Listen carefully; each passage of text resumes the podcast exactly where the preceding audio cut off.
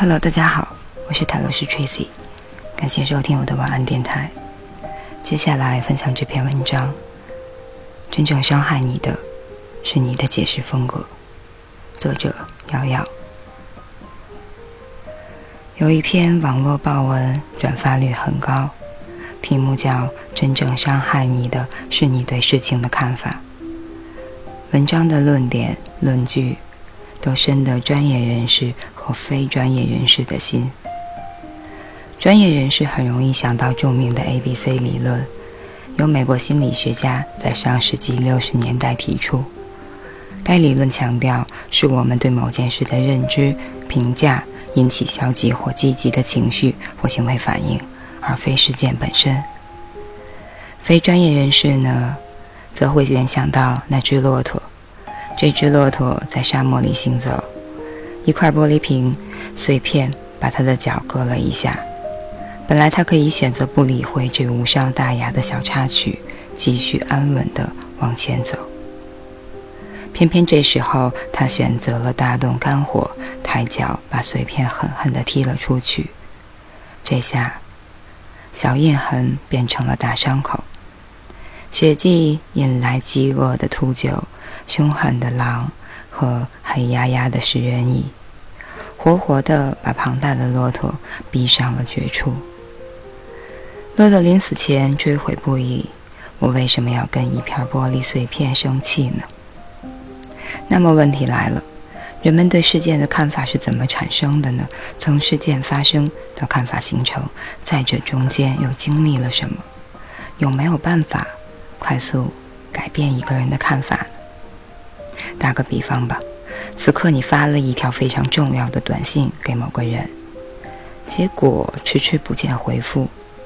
不同的人就会有不同的看法、情绪，并做出不同的决定。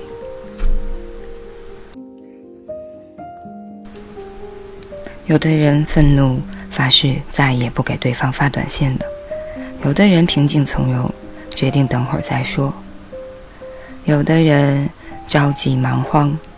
立刻发出更多的短信，从发短信不回复到做出各种决定，这中间一定有一个像催化剂一样的东西起到激发作用。心理学家把这个东西命名为归因方式，也就是解释风格，即每个人解释事件发生原因的倾向。当我们发现短信没有得到回复后，并不是立刻形成看法、做出决定，而是先在大脑里做出对方未能回复原因的解释。如果解释为对方现在很忙，没有看到短信，或者暂时没有找到回复的时机，或者需要深入思考才能慎重回复，你就平静松懈，继续等待。如果解释成对方会不会遇到什么紧急情况，处于危险之中，你的肾上腺素会骤然升高，紧张慌忙之下又发了更多的短信，甚至还可能立即拨电话过去。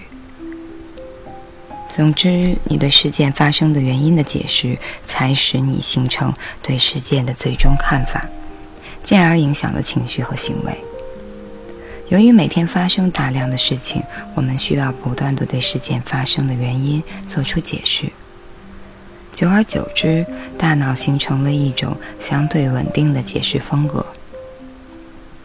很多时候，我们甚至没有觉察到解释的过程，便已经对世界做出了反应。我们对事件的看法是由解释风格决定的，这一点在许多生活事件中得到印证。我听过有一个有关一对夫妻某一次吵架的情形，和大多数吵架的起因类似，无足轻重到睡一觉就能想想不起来的事儿。这对夫妻是为了孩子的事情吵起来的。有一天，妻子把几个月大的儿子放在床上逗他玩儿。这时候，老公进来了，一看孩子没穿尿裤，光屁股坐在床上，二话不说，把儿子端到厕所开始把尿。妻子异常的气愤，追了过去，劈头朝老公骂道：“小孩子是物品吗？不需要他的同意就随便把他端过来端过去。你总是这样，你就是这样，不顾及别人的感受，从来不值得尊重，从来不懂得尊重别人。老公不吭声，老婆没有对手感，更加气愤地说：“你说话呀，你为什么不说话？”过事情已经过去了，两人蒙头吃饭，老婆突然站起来，把老公的碗筷夺走，老公很惊讶。老婆说：“我就是要让你也感受一下不被尊重的感觉。”战火立马升级了。老婆说：“我要离婚，不和你这样不尊重别人的人过一辈子。”老公说：“离就离，现在就去。”老婆之所以怒不可遏、失去理智、闹到要离婚，既不是老公真的罪不可赦，也不是老婆爱作。问题在于女方的解释风格，她把老公抱走孩子、把尿这件事情解释为老公不尊重孩子，又扯上从前的种种，联想到要一辈子和这样的男人过，避免不免悲从中来，伤心欲绝，于是离婚也在所难免。可是这个解释是不成熟的。抱走孩子是不能和不尊重，不能是不尊重孩子，进而不尊重所有人这样的理解方法。所以，阻止他们离婚的最好办法就是调整老婆的解释风格。老公着急抱走孩子，是怕孩子突然撒尿把床单床垫弄湿，要劳烦老婆洗碗、洗刷、晾晒而已。建议老公以后抱走孩子。之前要和孩子商量一下，或者跟老婆商量一下。再说了，他跟老婆解释一下他的用意和初衷的话，相信婚肯定不用离了。关键他还不说话，好吧？还有一对夫妻，妻子文学出身，多愁善感，丈夫是理工男，做事一板一眼，习惯用实际。实验和数据说话。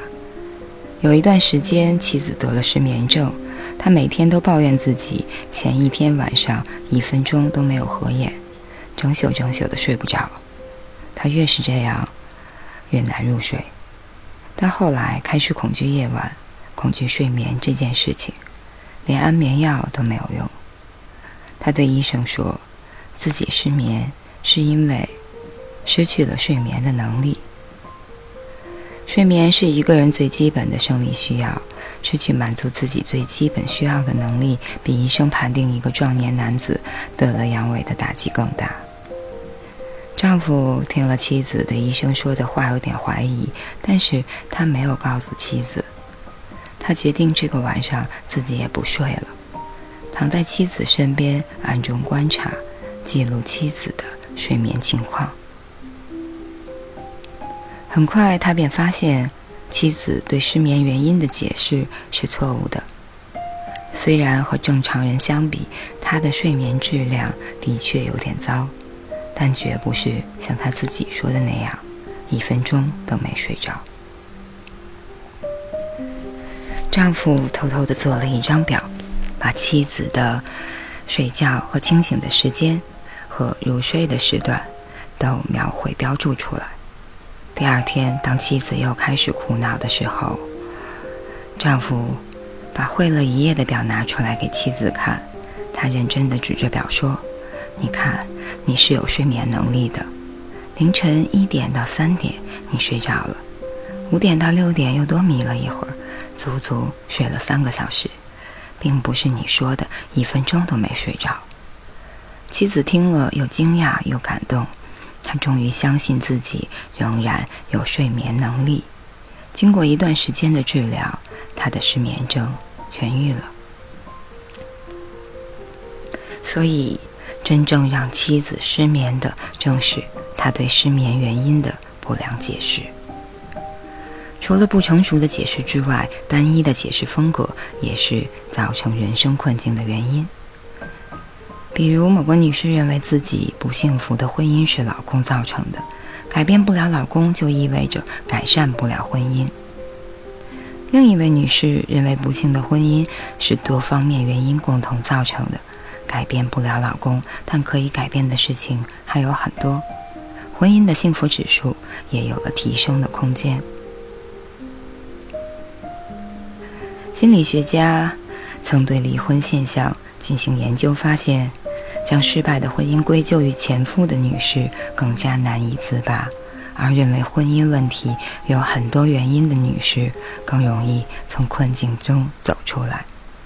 显然，多元的解释风格和单一的解释风格比较，前者提供了更多走出困境的路线。我在读爱迪生传时，特别留意了一点：我试图从心理学的角度来寻找发明大王从不被失败和困难打倒的原因。而原因，可想而知，就是他的解释风格。他是这样解释自己耳聋和这个放在任何人身上都会深感痛苦缺陷的事。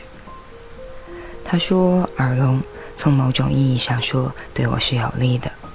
我在电报局工作时，我只听我工作台上的电报机，别的电报机便不能像干扰别人那样干扰我。”当我在实验电话时，正是耳聋时，我必须改进送话器，以便连我也能听到。至于机械刻录机也是如此。一八六八年，他获得第一个发明专利——电动表决机。他打算把这个机器卖给国会，结果国会主席对他说：“年轻人，如果世上有什么发明是我们根本不需要的话，那就是这个东西。”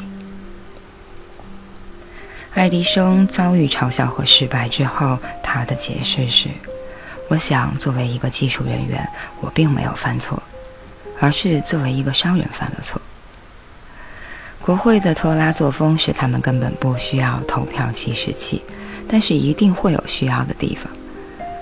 果然，经过改装，他把机器卖给了股票交易所，取得了第一次商业上的重大获利。所以。解释的风格有悲观和乐观之分。悲观解释风格认为失败的原因是内部产生的，而这种因素稳定，不易改变。乐观的解释风格认为失败是外部因素造成的，并且这种因素是不稳定的，可以改变的。一个人的解释风格如此重要，它深刻地影响着生理、心理的积极或消极的变化，同样，也决定了一个人毕生的坚持和放弃，成功和失败。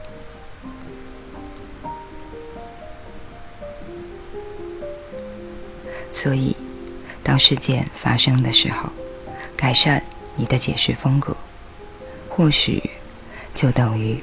降低了世界对自己的伤害，并且提升了世界对自己的意义。